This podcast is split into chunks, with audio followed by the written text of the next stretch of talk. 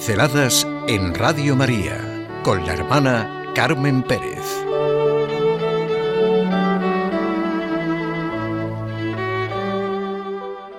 Hermosos son los pies del mensajero que anuncia la paz. Sentimos hoy con San Pablo que Dios nos envía a hablar de Jesucristo. Cuán hermosos son los pies de los que anuncian la paz, de los que anuncian buenas nuevas. Eso es hablar de Jesucristo. ¿Y cómo hablaríamos de Jesucristo si Dios no nos enviara? Esto tenemos que sentir en nuestro corazón.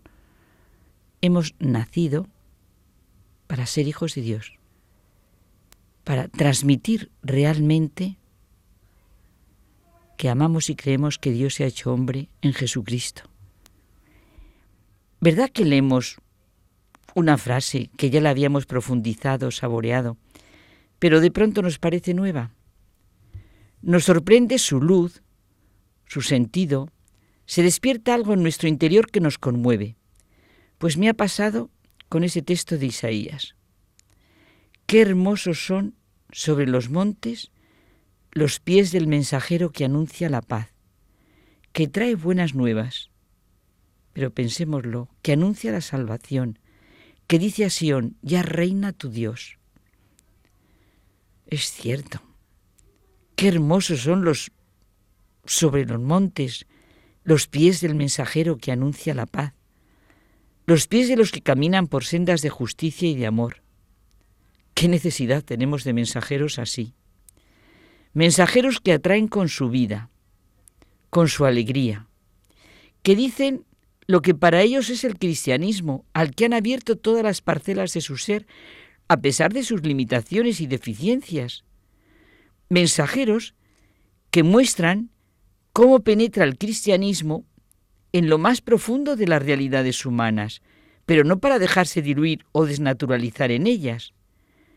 Mensajeros que actúan como la levadura que hace crecer toda la pasta y llena el corazón de un principio que parece nuevo, de una visión en la que se ve la salvación.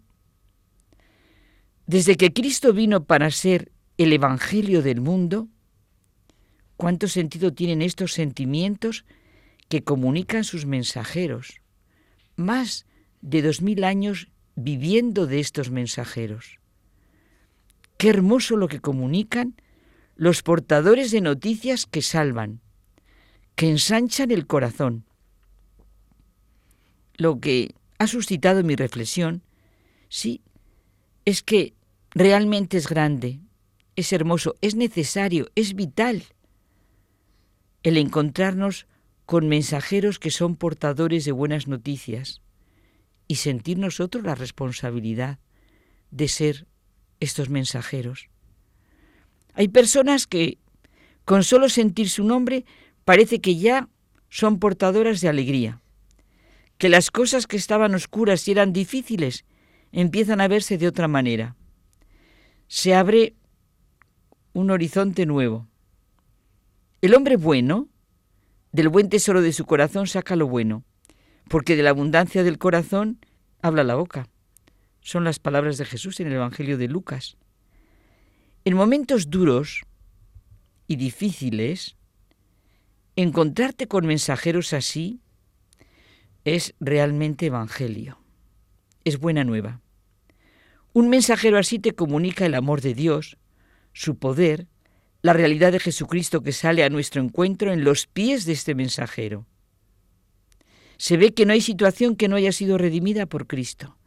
Oh feliz culpa que mereció tal redentor. Escuchamos en la noche de Pascua. Qué vital es el testimonio de un hombre en el que se comunica sencillamente la realidad de su vida. El mensajero no es un cartero que entrega una carta de la que evidentemente desconoce el contenido. No hablamos de carteros. El mensajero es mensajero con su manera de vivir, con su trabajo, con su amistad, con el enfoque y la solución que da a los problemas, con su testimonio. Ahora que todos son anuncios, propaganda, transmisión de noticias, cobra un relieve especial el texto de Isaías. Qué hermosos son sobre los montes los pies del mensajero que anuncia la paz. Este es el anuncio que realmente nos importa y nos conmueve. Lo que necesitamos es sentir en nosotros lo que nos salva y redime, lo que me da libertad y no me esclaviza, lo que me hace encontrarme conmigo mismo, con lo que realmente anhela mi corazón, no lo que quieren venderme, imponerme. No se puede engañar mucho tiempo. Solo el lenguaje de la fe del mensajero engendra fe. Solo su gesto de amor despierta el amor. Solo su actitud de confianza genera confianza. El mensajero es constructor de vida y no es una frase bonita y teórica.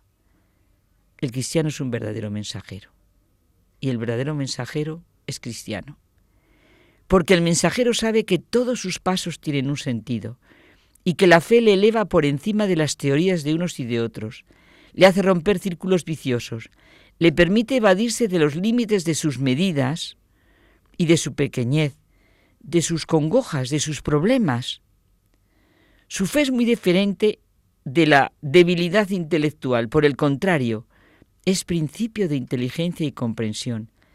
El mensajero que así alegra está muy lejos de la pobreza de mente y de corazón. No son como, no sé si llamarlos mensajeros, racionalistas estrechos y reduccionistas que dan a los hombres piedras en vez de pan. Creamos en el verdadero mensajero. Es bonita esa canción que dice, Hiz amigos por el mundo anunciando el amor, mensajeros de la vida, de la paz y el perdón. Sed amigos los testigos de mi resurrección, y llevando mi presencia, con vosotros estoy. Hay una persona, Cristina Jaime, que nos hace pensar en la importancia de la actitud positiva. Pensemos que cada uno de nosotros está frente a un lago y tiene una piedra en cada mano.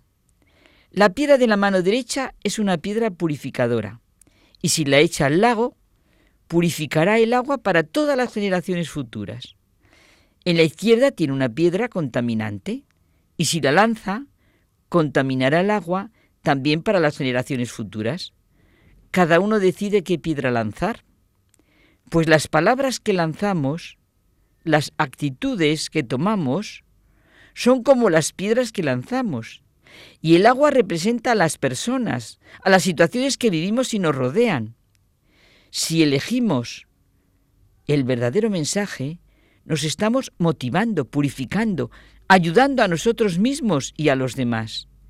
Si elegimos lo que contamina, pues desde luego contaminará nuestra mente, destruirá nuestra motivación y la de los demás creamos un ambiente irrespirable.